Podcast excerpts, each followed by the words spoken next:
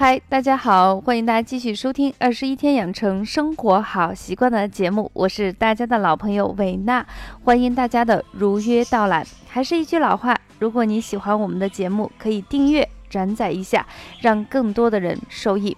那么分了三期节目，我们一直给大家分享的是妖精，妖呢是腰身的腰，精是精灵的精，轻调三指减三指。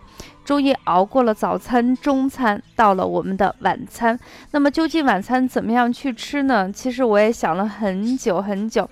嗯，我可以这样说吗？就是对于晚餐，我可以一言以蔽之的说，不吃，可以吗？可是我仿佛听到了我的肝发出哼 哼的冷笑声，能坚持下来才怪呢。话说我自己的自控力还可以吧？可是出差，只要一去到四川。云南、新疆、广西这样的地方，我的腿就不受我的管理了，口腔自动的分泌唾液淀粉酶，体内的多巴胺瞬间会上升。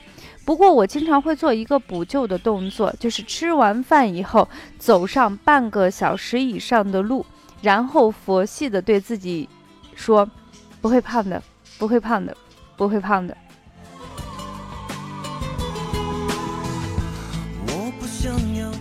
我相信很多听众朋友已经听我们的节目很久了，他听完我说的这样的一句话以后，他就觉得心里好舒服呀。你不是讲养生的吗？你不是自控能力自认为还不错的人，你竟然也会这样，那我自己就放心了。其实我我自己有时候扪心自问一下，就是。综上所述，我的自控能力还是可以，但是真的是分地方，好吃的东西总是忍不住想去尝一下，然后压力大的时候也会想着通过饮食来适当的调节一下自己的情绪。那么在这种情况，既然我们都做不到实实在在的不吃，那我们就学会如何选择应该吃什么，不应该吃什么。不应该吃的东西，我们尽可能最好不要去碰。那么对于晚餐来说，既然我们不能完全彻底的做到不吃，那我们今天维娜在二十天养成生活好习惯的节目中，就给大家分享一下，对于晚餐哪些食物我们尽可能不要去吃。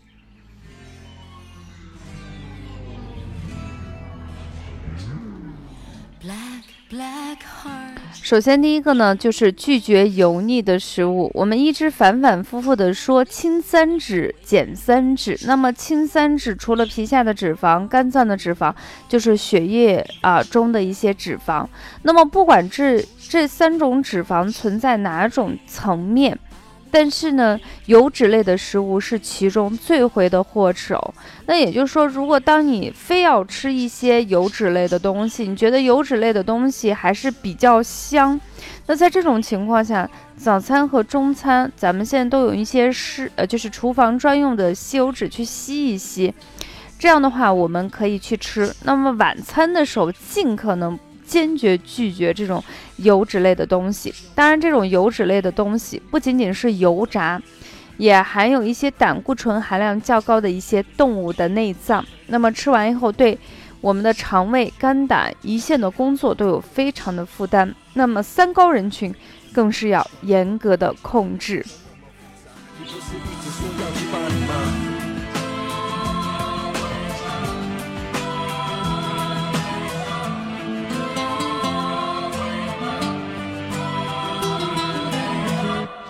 第二类食物呢，就是容易产生胀气的食物。什么样的食物会产生大量的气体呢？比如说大家最常见的土豆、洋葱、玉米、香蕉、大白菜，它都是那种吃完以后在体内产生大量的气体。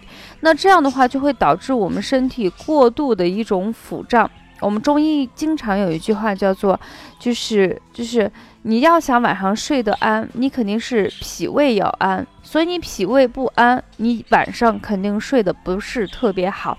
什么样会影响我们肠胃功能有一些不适呢？其中有一个呢，就是过度的腹胀感，可以导致我们肠胃有不适感，进而影响一些失眠。那么在这种情况下，晚上尽可能就是少食或者是不食这些容易胀气的一些食物，让我们晚上的代谢尽可能顺畅起来，让我们晚上尽可能的睡得好。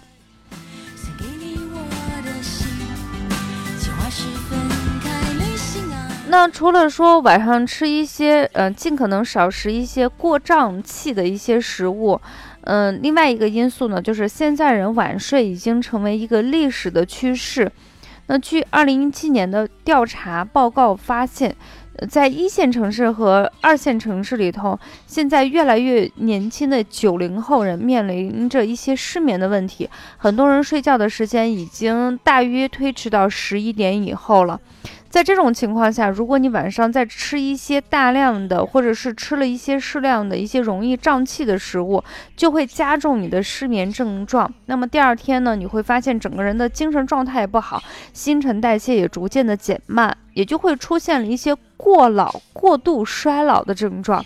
按理说，九零后对于我们现在的年轻一代来说，还是比较朝气蓬勃。但是呢，因为生活作息的不规律，有一些是主动的。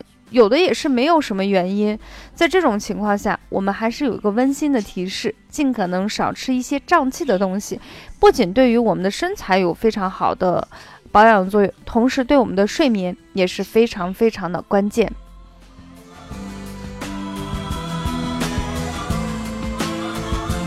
那第三个呢，就是尽可能的少喝一些肉汤。大家都知道，汤是非常好的，可以暖胃，然后可以增加饱腹感。但是我觉得汤还是要分，嗯，是肉汤还是素汤。那晚饭的时候，像有一些人都喜欢进食一些热气腾腾的鸡汤呀、排骨汤来犒劳自己，我觉得未必是一件好事情。特别是在夜晚晚上七八点钟以后，这种汤呢，不管是多么素净，它的热量、油脂还是相对比较高的，容易导致一些发胖，不太适合晚上食用。如果说你想喝一些汤，我觉得蔬菜汤和菌汤类的东西是比较适合，比较清淡，然后呢，吸收起来。也比较方便，最主要是不加重我们胃肠的刺激，也对我们的肝脏啊、血液中的这个清脂作用能起到一个非常好的帮助。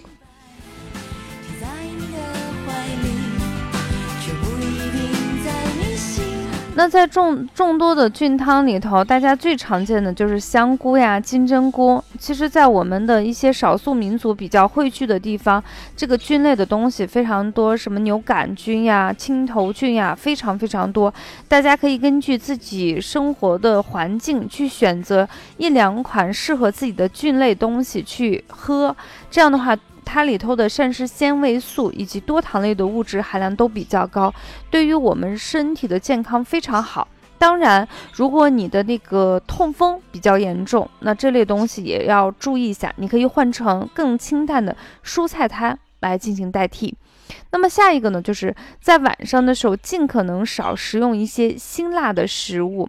当然，有人会说，你看辛辣食物吃的比较多的有湖南、四川、广西，包括贵州，他们吃辛辣的食物还是比较多。你会发现那个地方的人还是比较瘦的，因为辣的东西它里头含有一种物质叫做辣椒素，能够促进我们人体的代谢。那我们指的是，在除了这些以吃辣为主的一些城市的人，嗯，你并不是以吃这个为主的，在这种情况下，晚餐尽可能不要吃过于辣，因为会发现，嗯，吃完辣以后，在睡眠的第一周时间，整个人体的温度是会上升，会影响到我们的睡眠质量。它跟那个就吃那个胀气的食物是一样的，那个呢是会加重你的胃肠胀气。你感觉胃是特别撑，睡不好。那这个呢，会让你的体温上升，也会影响我们的睡眠质量。当然，有一些有轻微或中度或者是重度胃肠疾病的人，他经常会因为吃完辣会出现消化不良、胃部有灼烧感，进而就会影响一些啊我们的睡眠的情况。当然，这个要分情况。如果你这个地方已经吃辣成为习惯的话，那我们。不能说明什么。你比如说，经常我们会说中医里头有一味中药叫附子，附子是一个剧毒的物质。但是对于四川人来说，附子就不算什么剧毒物质，在火锅里头经常会加它，因为它的热性很大，可以帮助去湿气。所以任何地方的东西，它一定要分地方的水土。但是总的来说，吃火锅这个红汤的油总体来说是特别大的，特别是你看它固体时候的样子，整个一锅有三分之二锅全是那个，就是红油、猪油或者是牛油。嗯，有的人可能没有看到它固体的样子，光看它滚起来的样子，感觉上好像并不是很就是很油。但是你看过它的前身，你就知道它的油还是比较大的。所以在晚上的话，就是。一天你爱吃火锅是对的，但是一天之中最好晚上吃红汤火锅，尽可能要少一些。